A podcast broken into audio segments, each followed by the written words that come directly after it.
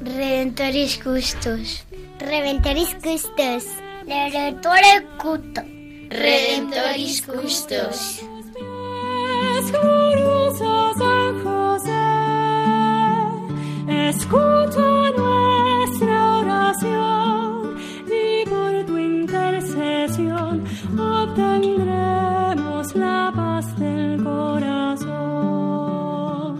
Comienza Redemptoris Custos, dirigido por el Padre Leocadio Posada.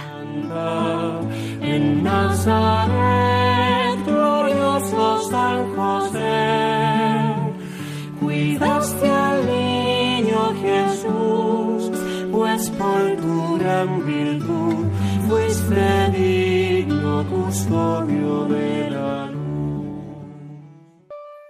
Del Evangelio según San Mateo. José, hijo de David, no temas recibir a María, tu esposa, pues lo concebido en ella es obra del Espíritu Santo.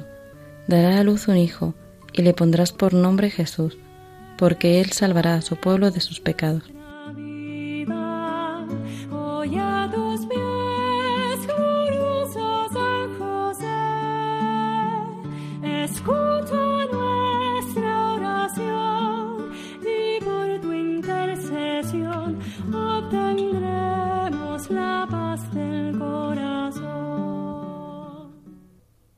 Una vez más nos encontramos en este programa Redentoris Custos, el custodio del Redentor.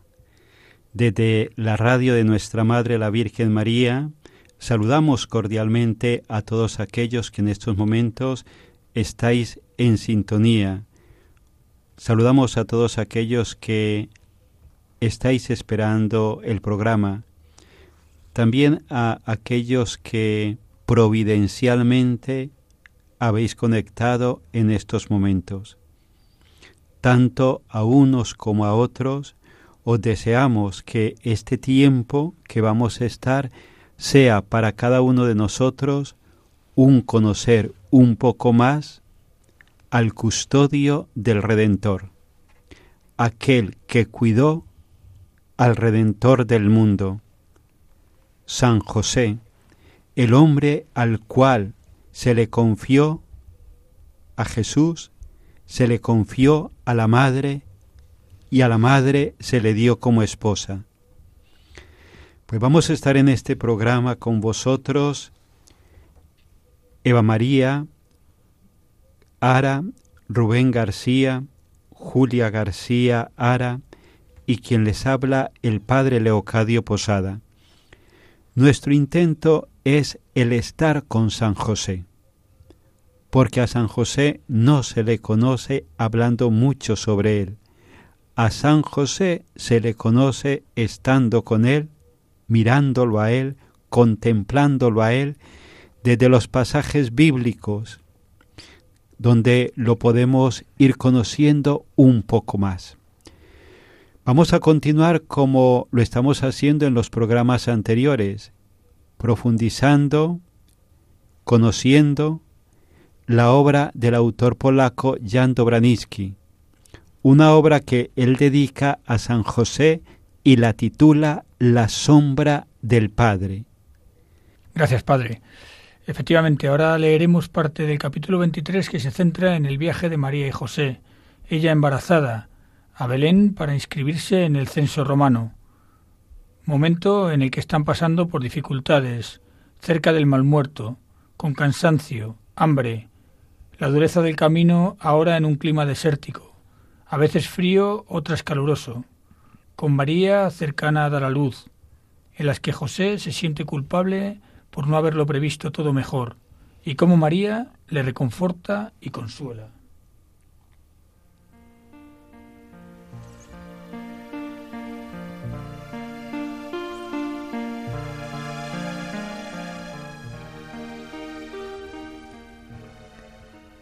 El fuego apenas ardía. No tenían comida. Al llegar al Jordán, José consiguió comprar un puñado de dátiles, pero ya no quedaba ninguno. ¿Tienes mucha hambre? le preguntó a María. La voz se le quebró. Había ido antes de hoguera en hoguera implorando que le vendieran algo de comer. Topó en todas partes con una negativa. No te preocupes, le dijo ella. Su voz denotaba tranquilidad. Llegaremos mañana a Belén y allí ya no nos faltará nada. El hombre suspiró. Seguro. Pero antes tendremos que escalar estas rocas. Te espera un gran esfuerzo, oh María. Explotó con dolor imprevisto. No soy un buen protector para ti. Tenía que haberlo previsto todo. Tenía que haber cogido más provisiones para el camino. Por culpa mía tienes que soportar ahora tantas incomodidades. Ella extendió la mano, poniéndola, poniéndole la punta del dedo en los labios. Calla, dijo ella. Calla, te has dejado abrumar. Estás cansado. No debes hacerte ningún reproche, porque tú has comprendido. No, negó él. El sentimiento de impotencia le ahogaba. Solo no hubiera podido entender nada. Y aunque él me lo haya dicho, quedan tantas objeciones. No entiendo. Él, tan grande, omnipotente,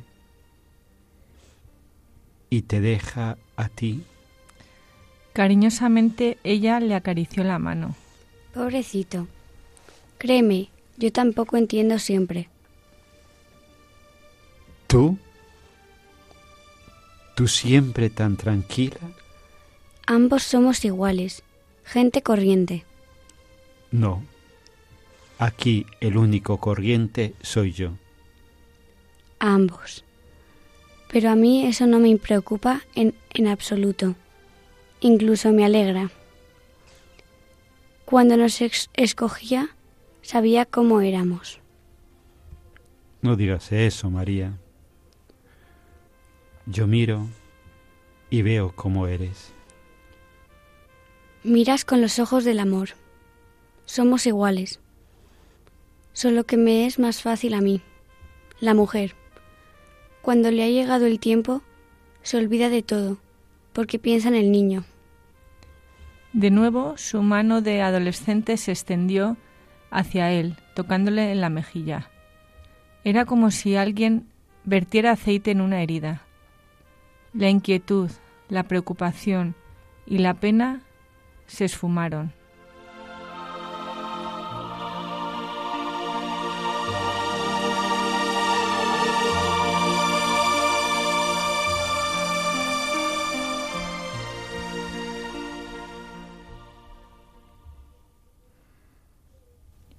En esta parte del capítulo se observa la preocupación de José por la situación que él no controla y en la que vemos el agobio de San José y el consuelo de María.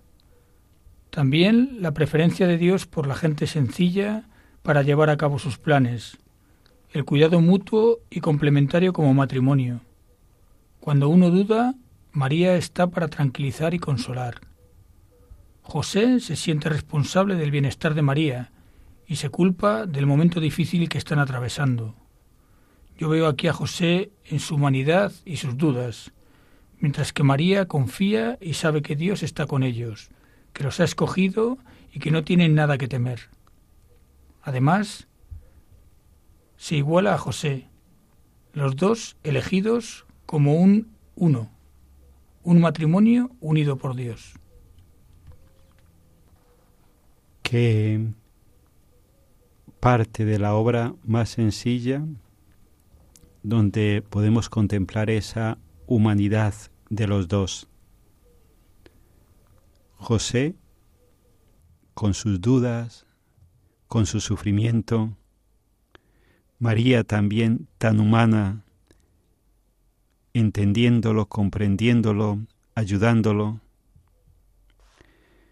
Qué bueno que todos aquellos que en estos momentos estáis escuchando este programa, todos vosotros y nosotros, con la ayuda de María y de José, nos pudiésemos reconciliar con esa historia presente que estamos viviendo. María ayudaba a José a comprender esos caminos a veces misteriosos de Dios. Le decía a ella, bien sabía Él cuando nos escogió cómo éramos. María tranquiliza y serena a José. Qué bueno que aquellos que en estos momentos nos estáis escuchando, pudiésemos, vosotros y nosotros, tener también esa experiencia de serenidad y confianza en los acontecimientos que en estos momentos están formando parte de nuestras vidas. ¿Cómo estamos viviendo aquello que estamos viviendo? Me revelo, me quejo, me desespero.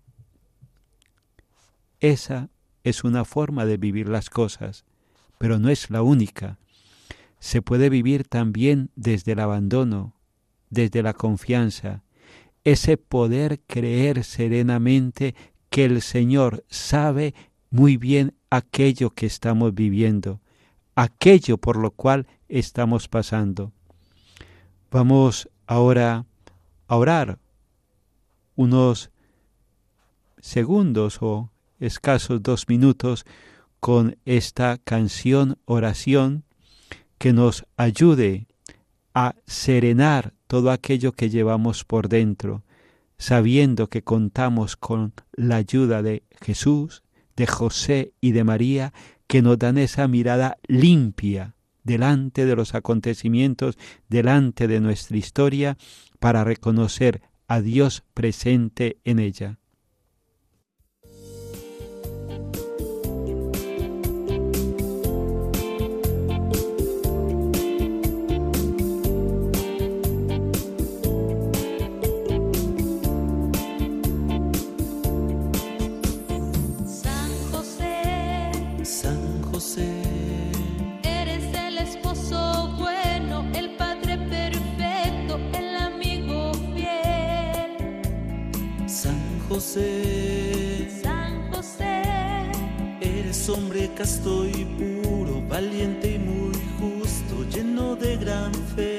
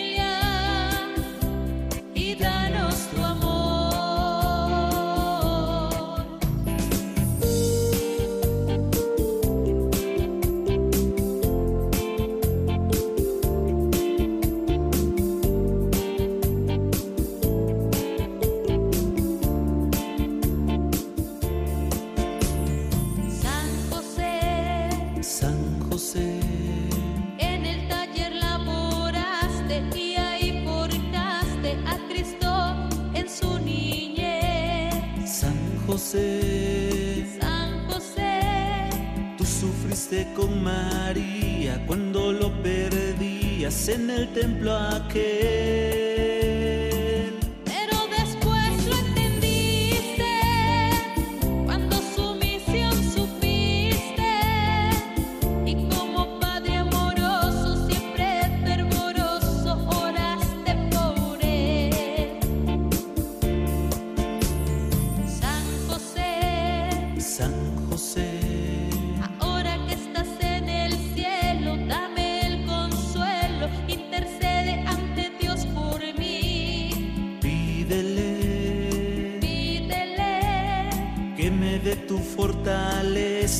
cualquier flaqueza, lléname de ti.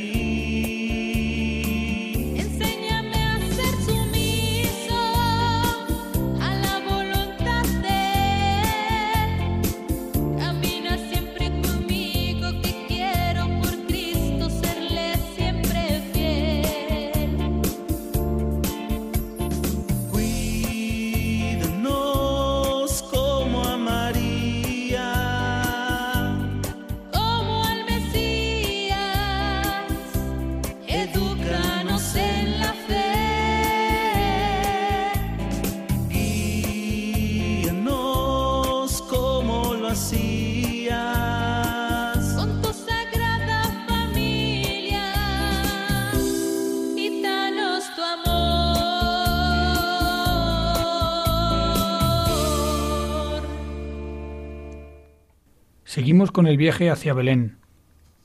Ahora el libro narra cómo José y María son ayudados por dos extraños que viven alejados de la sociedad y sus normas.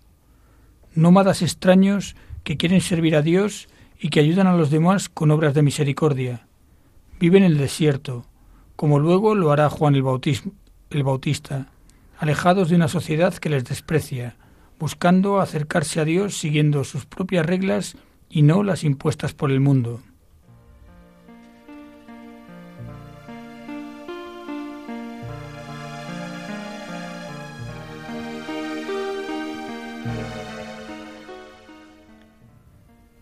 Pero cuando quiso acomodarse, en la penumbra aparecieron a su lado dos figuras humanas. José se puso de pie de un brinco, preocupado. No eran de los que habían cruzado en el barco con ellos. A unos pasos había dos desconocidos vestidos con túnicas blancas de lino. Uno llevaba colgado del brazo un gran cesto. ¿Qué quieres? preguntó José. El que no llevaba cesto hizo un gesto como para detener a José. No te acerques, le dijo. Dime, ¿qué hacéis aquí en la costa, vosotros y aquellos? Indicó con la mano a los hombres sentados cerca de las hogueras. Hemos cruzado en barca y seguiremos nuestro camino, cada cual a su ciudad. Supongo que sabéis de la orden real que manda a todos inscribirse en los registros familiares. No obedecemos las órdenes de nadie, dijo el hombre orgullosa y severamente. Somos verdaderos hijos de Sadoc, no como aquellos. Hizo un gesto con la mano. Que pactan con los Gojim, pero el Altísimo nos mandó cumplir las obras de misericordia. Hemos pensado que tal vez tenéis hambre. Es cierto, no tenemos comida. Hay tanta gente andando ahora por los caminos. Por eso os hemos traído algo. El hombre le hizo una seña a su compañero. Sacó habas del cesto que portaba el otro y se las echó a José en el manto. Luego añadió un puñado de aceitunas, pero lo hizo de manera para no tocar el manto ni la mano de José. Os lo agradezco, dijo. Nos habéis socorrido en un momento de verdadera necesidad. Que el Altísimo os recompense por esta ayuda. Extendió maquinalmente la mano, pero los dos retrocedieron. No nos toques, dijo el varón. Vivimos alejados, en verdad y en justicia. La paz sea con vosotros. Se alejaron hacia las otras hogueras. Son esenios, le dijo José a María, que miraba el alimento recibido con una mirada un tanto divertida. Sabía que moraban por aquí al borde del mar, pero nunca había topado con ellos. Viven alejados de la gente, no comen carne, no conviven con las mujeres, no tienen hijos, se oponen a los sacerdotes. Estos les odian también. Antes, en tiempo de los reyes asmoneos, mataron al jefe de los esenios. Son, son caritativos, dijo ella. Nunca se sabe quién recurrirá el Altísimo para ayudar. Tenemos que rezar por esa gente. Recitaron una breve veraca y luego María se dispuso a dormir, José le puso las albardas bajo la cabeza y la cubrió cuidadosamente con el manto. Enseguida oyó su respiración acompasada.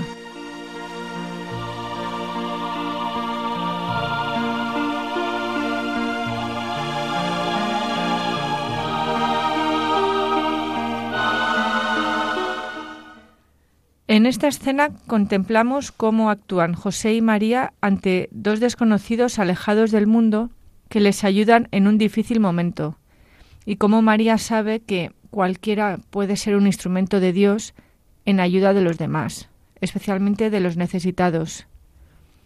Dice tener que rezar por el bien de esta gente, y rezan juntos por ellos.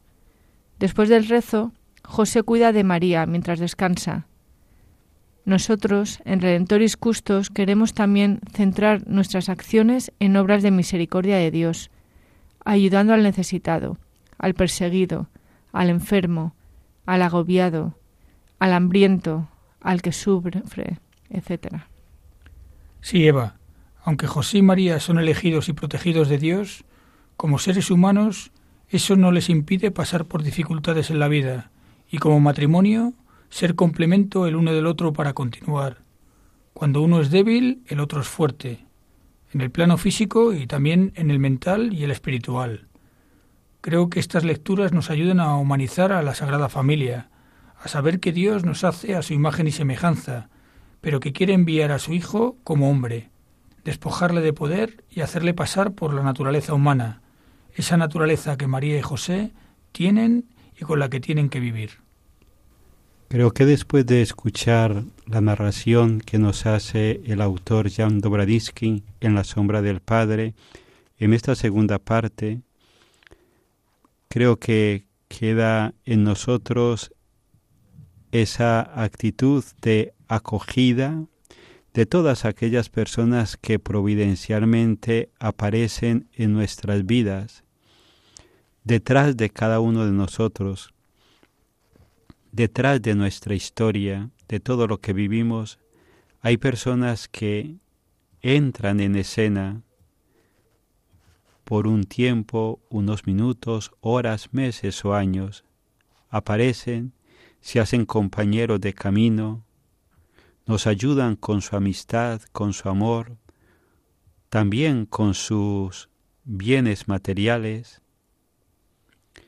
ese poder reconocer esas personas que la providencia envía a nuestras vidas y que se hacen compañeros de camino, como lo fueron estos dos hombres para María y José. Con sus cosas, claro que sí. ¿Quién no las tiene? Y qué bueno que pudiésemos reconocer la misericordia presente en los demás más allá de sus cosas la misericordia en el otro es más grande y más importante que sus cosas, sus rarezas, sus debilidades, sus pobrezas. Vamos a pedirle a María, a José, a Jesús, que nos den esa mirada limpia para reconocer esos mensajeros de la misericordia de Dios que llegan a nuestras vidas aportándonos y dándonos aquello que tienen, poco o mucho, pero que lo comparten, al igual que estos dos hombres compartieron con María y José aquello que tenían. Qué bueno que podamos tener ese corazón que sabe captar y acoger lo que el otro me está ofreciendo, a pesar de sus cosas, a pesar de sus rarezas, que podamos hacer la vida más humana, acogiendo los mensajeros de la misericordia y también estando disponibles para hacer esos mensajeros para los demás. Que posiblemente no les solucionemos la vida, pero solucionamos ese momento, esa circunstancia. Pues así se lo vamos a pedir a María, a José, a Jesús, se lo vamos a pedir recurriendo a las letanías de los niños, que ellos con su corazón de niño nos enseñen a rezar, nos enseñen a estar abiertos a la acogida del otro, aquello que el otro me quiere dar, quiere compartir. Que San José nos conceda ese corazón de niño para poder estar siempre receptivo al hermano. Esperanza de los enfermos. Ruega por nosotros. Patrón de los moribundos. Ruega por nosotros. José Castísimo. Ruega por nosotros. José Prudentísimo. Ruega por nosotros.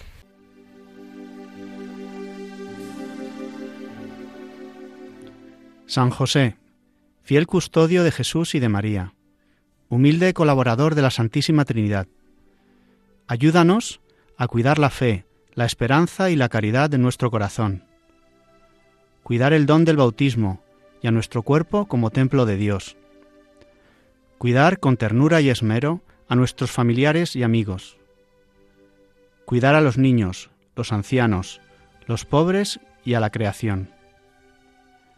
Cuidar el silencio, la paz, la paciencia y el buen humor en nuestro interior. Cuidar el estudio y el trabajo como dones de Dios. Cuidar en la Iglesia, nuestra Madre, la misericordia, la unidad y la misión. Amén.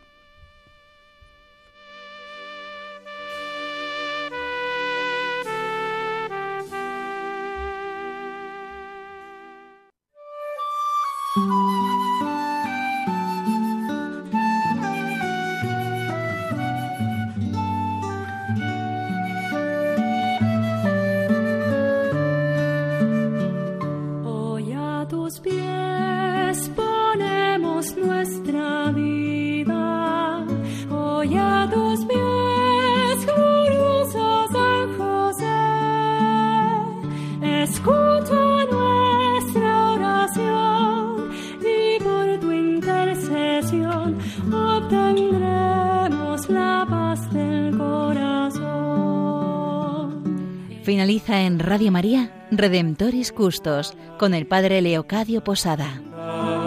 En Nazaret, glorioso San José, cuidaste al niño Jesús, pues por tu gran virtud fuiste digno custodio de la